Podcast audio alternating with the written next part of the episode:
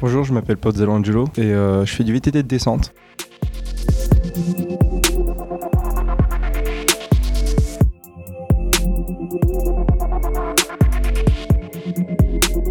Bon, aujourd'hui, quand on est sportif, qu'on soit très bon ou pas, c'est compliqué d'en vivre à 100%. Donc, euh, à un moment, j'ai dû me poser des questions et je me suis dit, je vais quand même avoir un diplôme, c'est la moindre des choses. Puis, euh, je le dois bien à mes parents.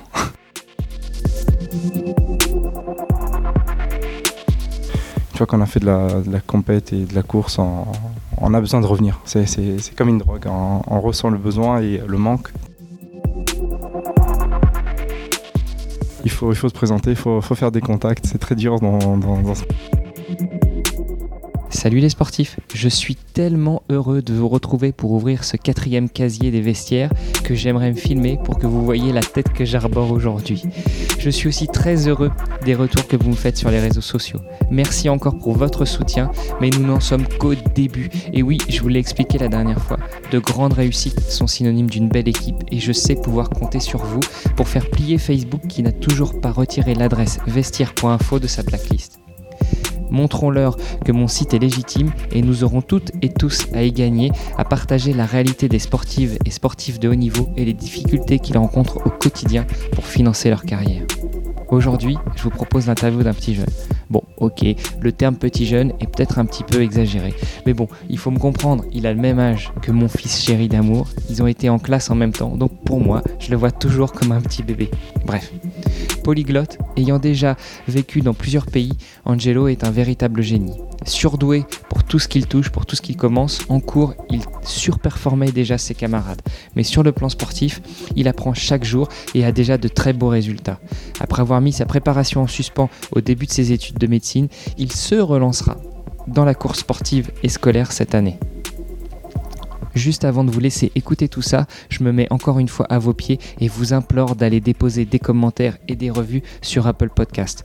C'est ainsi que le podcast sera connu et nous devons bien cela à tous ces grands sportifs et grandes sportives du quotidien. Je vous laisse avec l'écoute du podcast d'Angelo. N'hésitez pas à revenir vers moi avec tous vos commentaires. Je me ferai un plaisir de lui transmettre ou de vous répondre.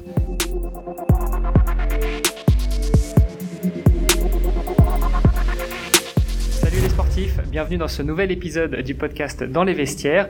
Aujourd'hui, à mes côtés, je reçois un invité et en plus en présentiel, donc vous devriez avoir un son bien meilleur que d'habitude. Je reçois Angelo. Salut Angelo. Bonjour, ça va? Bien et toi? Merci d'avoir fait le déplacement pour venir jusqu'à moi aujourd'hui. Euh, alors écoute, ce que je te propose, c'est que euh, avant même de rentrer dans le sujet de ce podcast, euh, de te donner la parole pour te présenter. Donc dis-nous qui tu es et puis ce que tu fais dans le monde sportif. Je m'appelle Pozzello Angelo et je fais du VTT de descente à plus ou moins haut niveau, donc Coupe du Monde, Coupe d'Europe. Et euh, j'ai un passé de sportif, mais finalement je me suis consacré à presque à 100% qu'au vélo. Alors euh, pourquoi plus ou moins haut niveau Coupe d'Europe, Coupe du Monde euh, C'est du haut niveau? Oui, c'est le haut niveau en fait, c'est quasiment ce qu'on peut atteindre de mieux. Il manquait juste les championnats du monde, euh, qui eux sont particuliers parce qu'il faut être envoyé par la fédération elle-même. Et euh, comme moi je suis italien, c'est très compliqué d'avoir les critères euh, bien spécifiques pour y aller. J'aurais pu y aller en tant que luxembourgeois, mais finalement je n'ai toujours pas accompli ce que je dois faire euh, pour la nationalité luxembourgeoise. C'est dans le futur, c'est un projet, euh, j'ai pas lâché, donc à mon avis, dans le futur je vais le faire. Alors oui, c'est vrai qu'on se connaît déjà depuis euh, quelques années. Euh, à l'époque où tu étais un petit peu plus petit, un petit peu plus jeune, euh, tu nous as pas donné ton âge. Ah oui, j'ai 22 ans. 22 ans. Donc quand on s'est rencontrés, je crois que tu devais en avoir euh, 18 ou 19. J'en avais 18, oui. 18, voilà. Donc t'as as, un parcours atypique et un parcours de vie aussi, parce que tu es franco-italo-brésilien, c'est ça? Euh, non, justement, je ne suis pas français, mais je suis euh, né au Brésil, d'une maman brésilienne, papa italien. Et euh, j'ai beaucoup voyagé, donc j'ai passé quelques années au Brésil avant de venir en Europe, en commençant par l'Italie, ensuite l'Allemagne, ensuite finalement la, la Belgique avant de venir au Luxembourg. Et puis bon, j'ai fait mes études un peu partout, donc voilà. Donc plusieurs nationalités, brésilienne et italienne, Brésilienne et italienne, et normalement luxembourgeoise dans, dans pas trop longtemps, en cours d'acquisition de la en nationalité. cours luxembourgeoise. d'acquisition. Et du coup, euh, quand tu te présentes sur euh, une Coupe du Monde ou une Coupe d'Europe, tu représentes quel pays? Quand je me présente en course pour le vélo, euh, je suis toujours représenté pour l'Italie, sauf en Coupe de Belgique où j'étais, je courais pour le Luxembourg. C'était, c'était une histoire assez intéressante parce qu'en fait, ils ont réalisé que j'étais italien seulement après 5 ans dans le championnat. D'accord. Et ils m'ont dit, mais en fait, tu es italien, tu, tu n'as pas la nationalité luxembourgeoise. Mais comme j'avais une licence qui était délivrée par la Fédération luxembourgeoise, on m'a toujours fait courir sous les couleurs luxembourgeoises pour lesquelles j'étais très fier de courir, hein, parce que j'ai jamais eu de problème avec ça, j'adore ce pays, je, m'y trouve très bien. Donc euh, j'ai toujours adoré courir pour les couleurs luxembourgeoises en Coupe de Belgique. Et, euh, mais normalement, à l'international, j'ai toujours couru pour les couleurs italiennes. Dont je suis également très fier. Euh, donc effectivement, un beau parcours. Et dans tout ça, je crois qu'en plus, tu fais des études.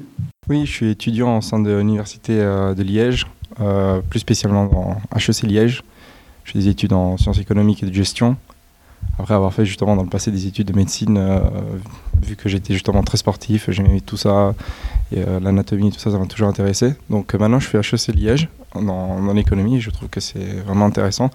Peut-être que je ferai un master justement dans, le côté sportif de la chose, donc plus dans le commerce sportif ou dans l'organisation d'événements sportifs. Oui, pour nos amis auditeurs francophones, je crois que c'est un cursus qui se rapproche un peu de STAPS et sur la partie enfin, pas HEC, mais ce master que tu voudrais faire, ce serait équivalent à un master STAPS en gestion des unités sportives. Oui, mais euh, je crois que ça, a encore un autre nom euh, quand on fait justement cette passerelle-là, donc on passe d'une école de commerce et qu'on fait un autre master. Normalement, il est, il est un peu plus élevé parce qu'il se concentre vraiment sur, euh, sur le financement et, l'organisation grande de la chose. C'est plus vraiment qu'une spécialité, mais vraiment dans la globalité de la chose. Mais bon, il y y a, tellement de masters aujourd'hui, ils sont tous tellement complexes et tellement remplis de particularités que voilà, que ce serait long d'expliquer tout. Mais normalement, peut-être que je m'orienterai là-dedans ou dans l'automobile, à voir. Ok, donc c'est pas forcément le, sujet du podcast d'aujourd'hui, puisque euh, c'est un podcast qui se consacre au financement des carrières de sportifs de haut niveau, mais malgré tout, euh, et, et c'est l'impression que j'avais déjà eu il y, a, il y a trois ou quatre ans quand on s'était rencontrés, euh, tu as déjà bien la tête sur les épaules et tu vois pas uniquement au-delà de ton de ton sport, mais peut-être ta reconversion ou ce que tu vas faire après le sport. Oui, oui, bien sûr. J'ai toujours, euh, toujours gardé un regard objectif sur cette chose parce que, bon, aujourd'hui, quand on est sportif, qu'on soit très bon ou pas, c'est compliqué d'en vivre à 100%. Donc, euh, à un moment, j'ai dû me poser des questions et je me suis dit, je vais quand même avoir un diplôme, c'est la moindre des choses. Puis, euh, je le dois bien à mes parents. Mais de toute façon, j'ai besoin de faire des études, j'aime faire des études. Mais le sport restait euh, quelque chose de très important pour moi. Donc je me suis dit d'abord je fais un, diplôme et puis on verra bien. Je me reconsacrerai à 100% euh, au sport euh, ou peut-être à 1000% à la fin de mes études. Mais c'est sûr qu'il faut garder un regard objectif et savoir que on n'est pas tous prédestinés à être sportifs de niveau et il faut quand même faire des études. je connais même des, sportifs de niveau qui sont 4-5 fois champions du monde maintenant et qui ont quand même fait un diplôme à côté. Dans un des épisodes précédents, on avait Alexandra Rekia qui, qui a beau être entre guillemets, quintuple championne du monde de, karaté et euh, double championne d'Europe, elle est aussi avocate par ailleurs. Donc, euh, euh, on sent bien que chez certains sportifs, et j'ai presque envie de dire la nouvelle génération, vous êtes très concernés non seulement par votre sport, mais aussi par les à côté, le sport de haut niveau, enfin les, les études, pour pouvoir soit compléter votre sport avec ce que vous apprenez, soit envisager déjà une reconversion. Euh, et, justement, est-ce que euh, dans le cadre, en étant sportif de haut niveau, en concourant pour l'Italie euh, à l'international et pour le Luxembourg dans la Coupe de Belgique, est-ce que tu as des, passerelles dont tu peux bénéficier? Est-ce que tu as des aménagements de tes horaires d'études? Est-ce que tu as des facilités en termes de, d'examen? Enfin, comment ça se passe? En fait, ça c'est quelque chose de très... ça dépend énormément. Il y a beaucoup de facteurs qui rentrent en jeu. Par exemple, quand j'étais à Vauban, au lycée, là j'avais accès justement à un statut de sportif de haut niveau. Donc je pouvais manquer certains cours, je pouvais euh, euh, avoir quelques absences supplémentaires tout en étant excusé.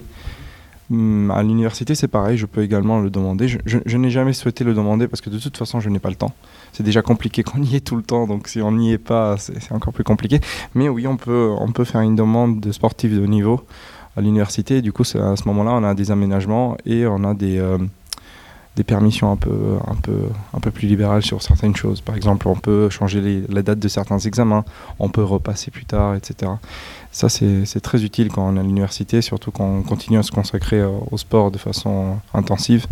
Mais euh, je connais justement des gens qui, à l'Université de Liège, ont pris cette, euh, cette formation. Mais après, il y a énormément de, papiers à fournir, énormément de résultats à fournir également. Il ne suffit pas d'arriver et de dire euh, bonjour, moi je me, je m'entraîne beaucoup et voilà, je suis sportif de niveau. Non, il faut, il faut présenter des papiers de la fédération, il faut présenter des résultats qu'on a fait dans le passé. Il faut quasiment fournir un curriculum vitae sportif à l'université pour qu'elle comprenne que vous êtes un sportif de haut niveau et que vous avez besoin de ces aménagements spéciaux. Euh, et justement, on parle de résultats, on parle de palmarès. Est-ce que tu peux euh, rapidement passer ton palmarès en revue? Euh, mon palmarès en revue, dans les grandes lignes, j'ai été champion de la Coupe de Belgique en junior, j'ai été plusieurs fois dans le top 5, euh, j'ai fait quatrième à une Coupe d'Europe, j'ai participé à la Coupe du Monde en Italie à Val di Sol, en cycle de course. Euh, j'ai roulé dans la Star Cup dans les environs. J'étais à peu près 50e junior en- dans le monde. Et euh, aujourd'hui, bon, c'est plus trop pareil, mais voilà, c'est mon palmarès dans les grandes lignes. Beaucoup de courses en Belgique, beaucoup de victoires en junior, euh, des podiums en élite. Mais euh, dans les grandes lignes, c'est ça.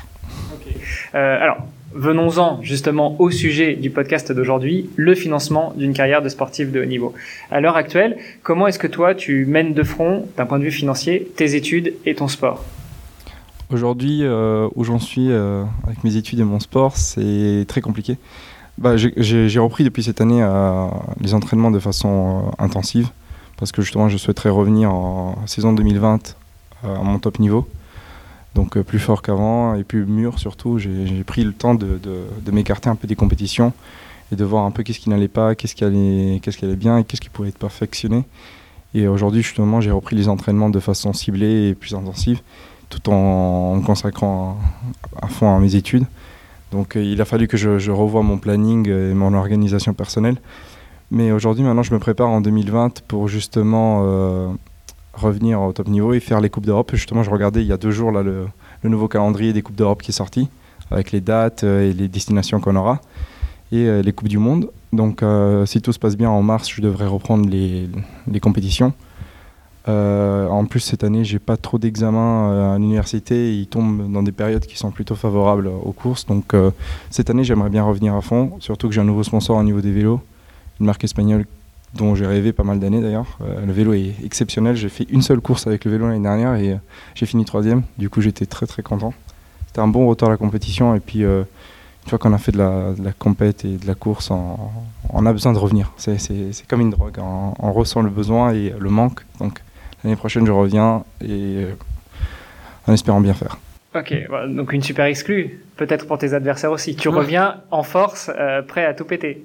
Oui, je, je fais de mon mieux. Là, je m'entraîne tous les jours. euh, J'ai repris de la, de la masse musculaire, j'ai repris de la force, beaucoup de confiance en moi aussi qui est revenu.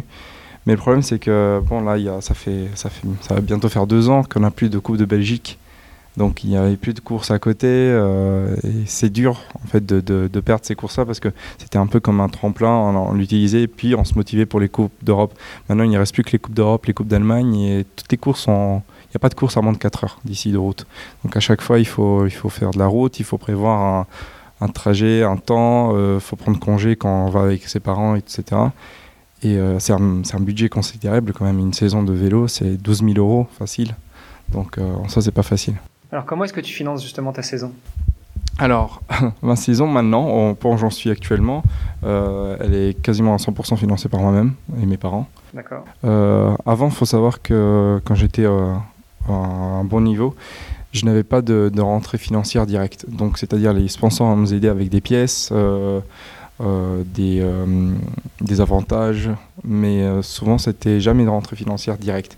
J'ai eu une proposition justement de, euh, de, de financement direct par l'État luxembourgeois, mais justement, il me fallait la, la nationalité luxembourgeoise que je n'ai toujours pas eu. D'accord.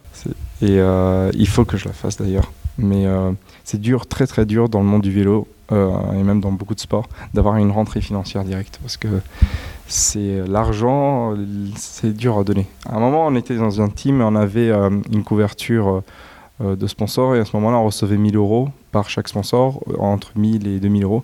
Et à ce moment-là, ils étaient utilisés dans le team, mais on recevait jamais 1000 euros nous-mêmes euh, comme ça en- de main à main. Mais le problème, c'est qu'il faut payer l'essence, il faut payer les logements, et tout ça coûte de l'argent. Donc c'est sûr que quand on n'a plus le matériel à payer, c'est déjà une très très bonne aide parce qu'un vélo de, de, descente à un bon niveau, ça coûte entre 6 000 et 10 000 euros. Donc déjà ça, c'est énorme. Et puis les pièces, c'est aberrant le prix. Donc ça va très très vite. Sur une course, on va utiliser deux paires de pneus. Euh, c'est 55 euros minimum le pneu. Ensuite, on casse souvent un dérailleur, donc c'est 250 euros le dérailleur. Ça va très très vite. On, atteint des sommes folles. Et euh, c'est sûr qu'une fois qu'on n'a plus les pièces à payer ou on a, des, gros, des gros prix là-dessus, c'est beaucoup plus facile d'assumer une saison de vélo. Ok, donc tout à l'heure, quand tu nous donnais un chiffre, euh, c'est-à-dire 12 000 euros pour une saison, euh, dans ces 12 000 euros, c'était simplement les déplacements ou tu intégrais aussi quelques pièces? J'intègre à peu près, j'intègre les déplacements parce que l'essence, c'est quand même pas donné, puis les péages, etc. ensuite, il y a les logements. On a le choix, hein, soit on loge sur place dans une tente, comme beaucoup font. En Coupe du Monde, on a ce qu'on appelle les privatiers, qui sont des, pilotes qui font de très bons résultats, mais qui, qui logent en tente ou dans leur, dans leur petite camionnette sur le parking pourtant c'est des bons pilotes. Souvent, eux, justement, ils sont repérés, après ils atteignent les teams. Ou euh, sinon, justement, dans, ces 12 000 euros, on a aussi euh, les dépenses des pièces, justement, parce que les pièces, c'est pas donné. Il faut toujours en avoir sur soi, parce qu'il faut savoir que si on casse un derrière, la course est finie. Si on casse une jante, on n'en a pas, la course est finie. Ça va très vite. C'est un sport mécanique, on a besoin d'un vélo au top et, pas que du pilote qui lui est en forme. Donc, euh, beaucoup, beaucoup d'entretien, beaucoup de pièces. c'est pas facile à assumer financièrement. Et donc, comme tu disais, euh, ta, saison 2020 est finance, enfin, risque d'être financée uniquement par toi, euh, slash tes parents.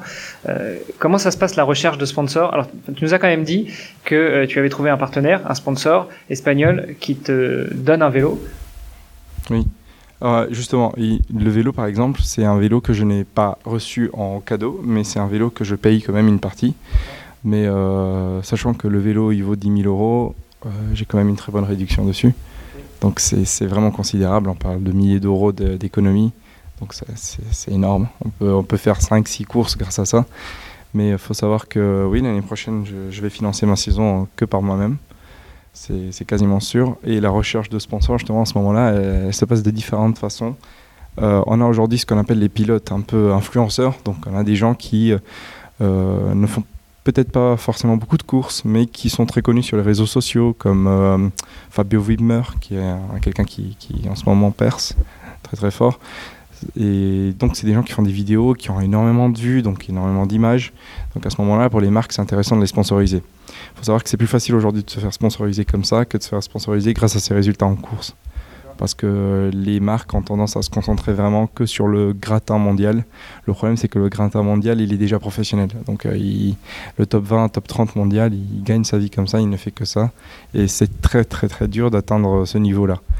Et euh, donc, on a soit cette méthode-là, euh, soit la méthode des résultats, ou sinon, on a la méthode du on se présente, les marques s'intéressent à nous parce que on n'est pas juste une image sur les réseaux sociaux, on est aussi est-ce qu'on est connu ou pas dans notre milieu?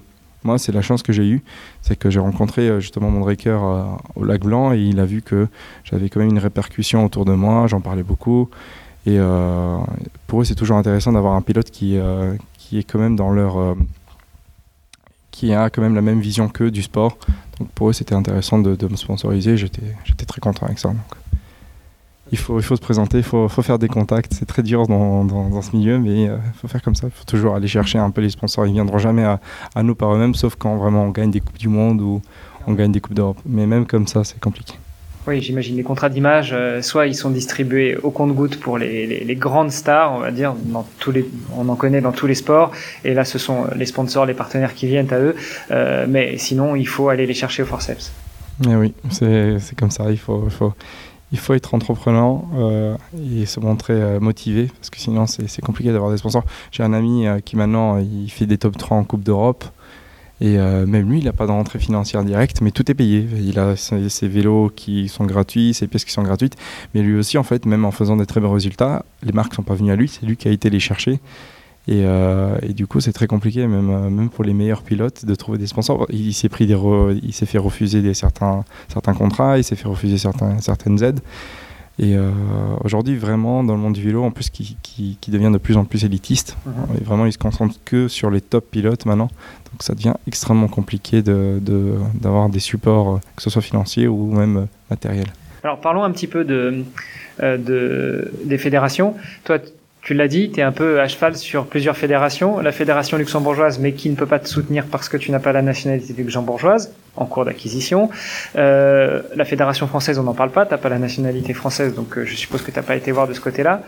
La fédération belge, tu n'es pas belge, mais euh, tu cours en, en, Coupe de Belgique euh, pour un autre pays, en l'occurrence le Luxembourg.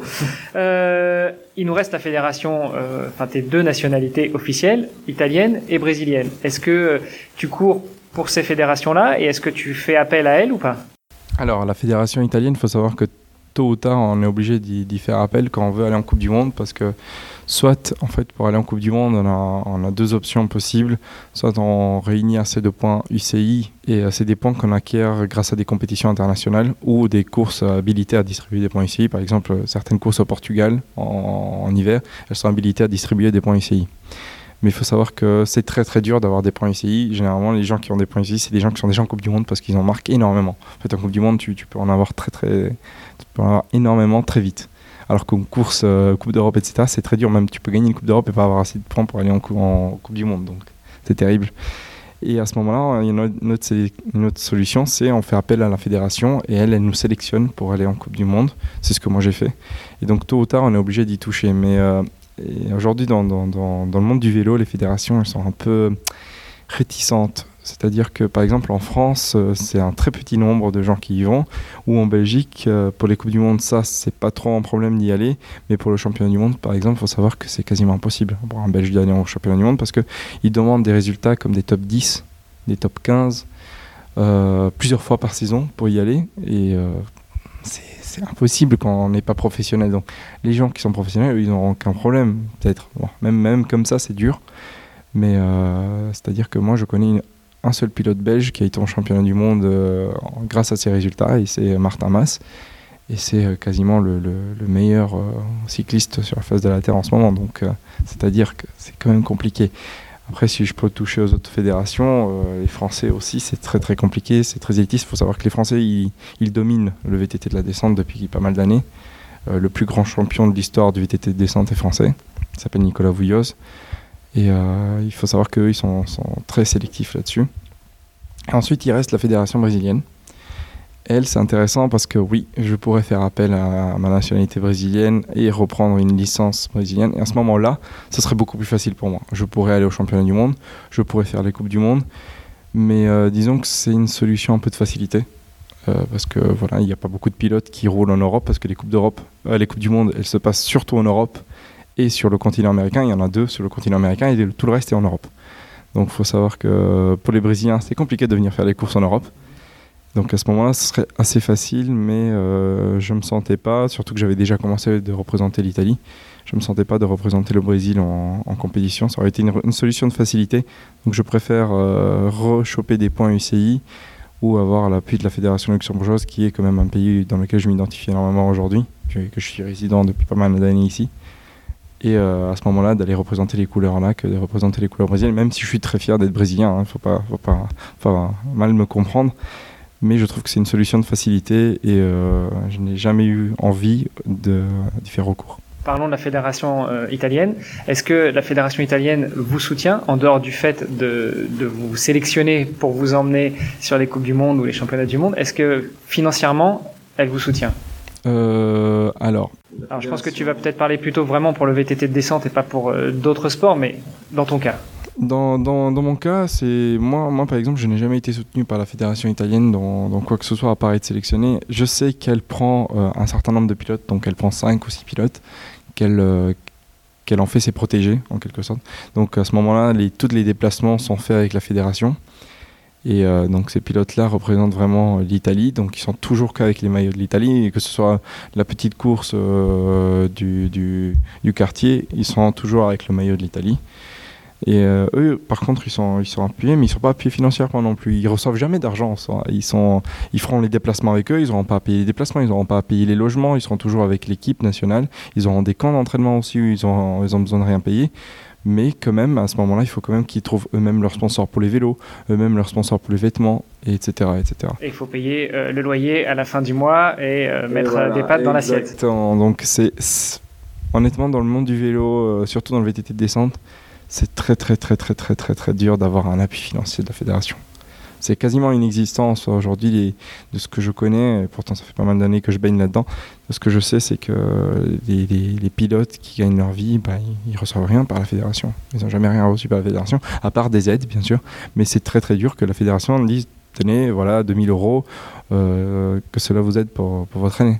C'est compliqué, tu l'as dit, euh, c'est compliqué. Il faut euh, finalement je remarque que les sportifs de haut niveau, en général, sont assez jeunes. Donc, c'est-à-dire que vous menez de front euh, une carrière de sportif professionnel et des études. Euh, à défaut, si vous n'avez pas des, si vous n'êtes pas en études, il vous faut quand même trouver un job pour pouvoir euh, financer votre vie, votre quotidien, on va dire. et si vous n'avez pas un entre guillemets vrai job pour ça, vous avez quand même ce travail d'aller à la recherche des partenaires, des sponsors, parce que bah oui, euh, vous avez des dotations produits slash dotations services, mais il faut quand même mettre des pattes dans l'assiette euh, et payer le loyer à la fin du mois. Et oui, c'est comme ça. Euh, malheureusement, il faut faire des choix.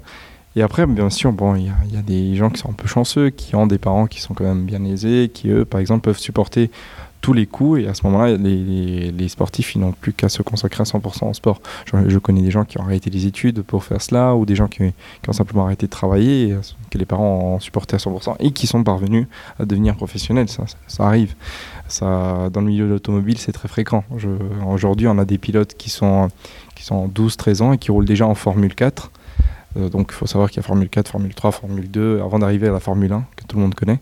Et en fait, euh, il y a des pilotes qui ont 12-13 ans, qui, traînent dans les paddocks. Et en fait, c'est des fils de, personnes très aisées qui peuvent déjà leur payer à une Formule 4. Et euh, justement, la Formule 4, c'est la porte pour arriver jusqu'à la Formule 1. Et eux, justement, ils ont arrêté les études, ils ont tout arrêté. Donc maintenant, la fédération automobile, la FIA, elle, elle doit justement maintenant encadrer un peu tout ça. Donc les, les jeunes, ils sont obligés d'avoir euh, des études à côté. Hum, dans le monde du vélo, euh, c'est beaucoup plus rare, ça. C'est beaucoup plus rare parce que on est tous soumis quand même à l'école obligatoire jusqu'au moins 16 ans. Et euh, on n'a pas de statut de sportif au niveau qui nous protège de cela. Donc on est tous obligés d'aller à l'école. Et euh, protège ou qui vous en dispense? Moi je trouve que, moi je trouve qu'elle nous protège. Je trouve que c'est important. Elle nous protège parce qu'on a tous quand même besoin d'un minimum d'éducation. quoi qu'on fasse, quoi qu'on donc peu importe comment on est surdoué dans quelque chose, on a toujours besoin d'un peu d'éducation. Et je trouve que c'est très bien. Mais euh, bon, dans, le monde du vélo, euh, c'est compliqué. C'est compliqué, c'est très compliqué. J'en parlais justement il n'y a pas longtemps avec mon père. Ça a toujours été comme ça. Et je trouve que ça empire. Je m'attendais que ça s'améliore avec le temps. Et aujourd'hui, je trouve que les fédérations ont euh, de plus en plus de mal à, supporter les, les, jeunes qui commencent. Parce que en, fait, il n'y a pas assez de fonds qui sont alloués à, ces, divisions sportives-là. Parce que là, depuis tout à l'heure, on se concentre sur le VTT de descente, mais il faut savoir que l'Union cycliste internationale, il n'y a pas que le VTT de descente là-dedans. Il y a des sports qui sont beaucoup plus connus comme euh, le cross-country, qui est le VTT de trail, et bien sûr le vélo de route, qui lui, lui par contre, n'a jamais eu problème de subvention. Euh, et bah, c'est comme ça, c'est un sport beaucoup plus vieux aussi, beaucoup plus ancien. Beaucoup plus médiatique. Beaucoup plus médiatique. Et c'est bien dommage, c'est bien dommage parce qu'il y a beaucoup de choses à voir dans le VTT de descente. Les gens, ils sont ils connaissent pas énormément et pourtant c'est très spectaculaire c'est quelque chose qui, qui, marche de plus en plus fort euh, Red Bull euh, a investi énormément d'argent là-dedans maintenant dans, dans, le côté média donc à mon avis dans quelques années ça sera beaucoup plus médiatisé mais le problème, c'est que ça s'élitise également, donc euh, ça sera de plus en plus compliqué d'atteindre le top niveau et d'être euh, supporté euh, pour atteindre ce, niveau-là. En, espérant que les médias jouent leur jeu, et c'est ce qu'on est en train de faire aujourd'hui. Mais, mais, effectivement, on le voit ne serait-ce que dans la façon d'appeler quelqu'un qui conduit un vélo. Euh, un cycliste, c'est un coureur cycliste. Hein. Quand on parle d'un cycliste sur route, euh, ceux qui font le Tour de France, ils sont coureurs cyclistes.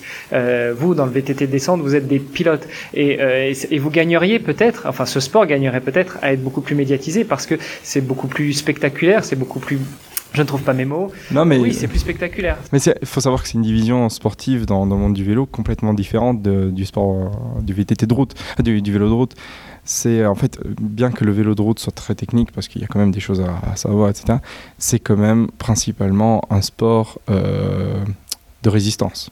de, de, performance physique. D'endurance. Voilà, exactement. Et dans le VTT de descente, à ce moment-là, on se concentre aussi sur le côté physique de la chose, parce que c'est un sport très intense, mais c'est la technique qui prime avant tout. Et comme beaucoup de sports qui sont très médiatisés, comme le golf, le golf est un sport où la technique prime avant tout. Il est quand même très médiatisé, il n'y a pas de souci. Et justement, le, le VTT de descente, il, subit un peu cette, cette comment dire, les gens ne connaissent pas le sport encore, donc ils ne sont pas intéressés plus que ça.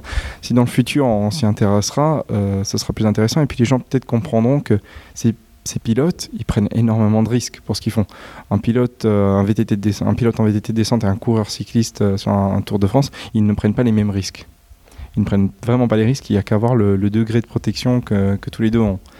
Et je trouve que c'est dommage que les gens ne connaissent pas encore. À mon avis, dans, les prochaines années, ça va se populariser un petit peu. Et peut-être qu'à ce moment-là, la fédération fera un peu attention à nous et voudra un peu plus nous supporter parce que bon, des, euh, camps en Espagne pour les, euh, coureurs cyclistes, euh, ça, il n'en manque jamais. Alors que pour nous, bon, un simple camp d'entraînement devient une mission presque impossible. Ah bah déjà, il faut vous trouver du dénivelé, il faut vous trouver des conditions euh, adéquates, euh, il faut repérer le parcours pour être sûr que ça descend mais pas trop à pic et que vous finissez pas dans le, dans le fossé. Donc euh, ça c'est jamais un problème. La difficulté n'a jamais été un souci pour eux. Ils sont, il y a qu'à voir les coupes du monde. plus c'est dur, mieux c'est. et, je suis pas, je suis, je suis, je suis bien d'accord avec ça.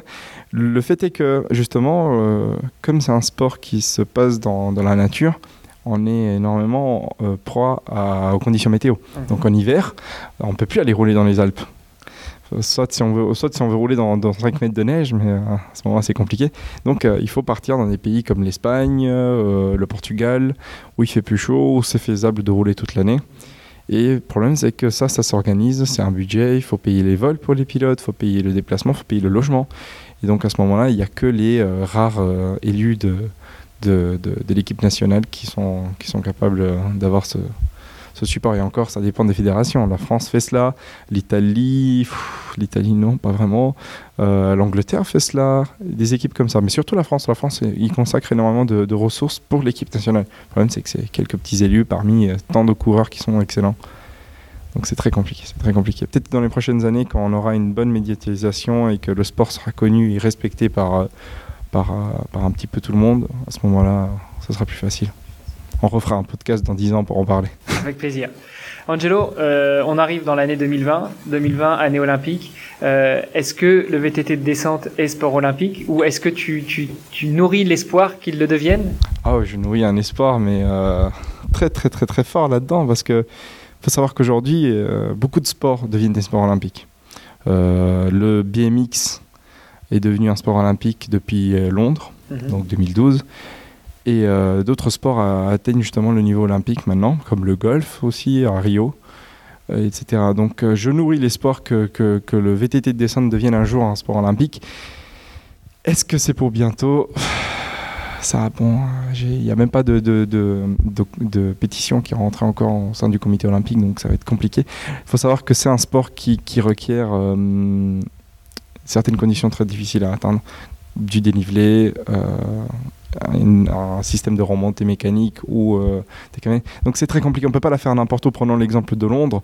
Si euh, on avait eu le VTT de descente à Londres et eh ben l'endroit le plus proche où on aurait pu faire une bonne course de, descente en, Angleterre bah, ça aurait été le Pays de Galles. Mhm.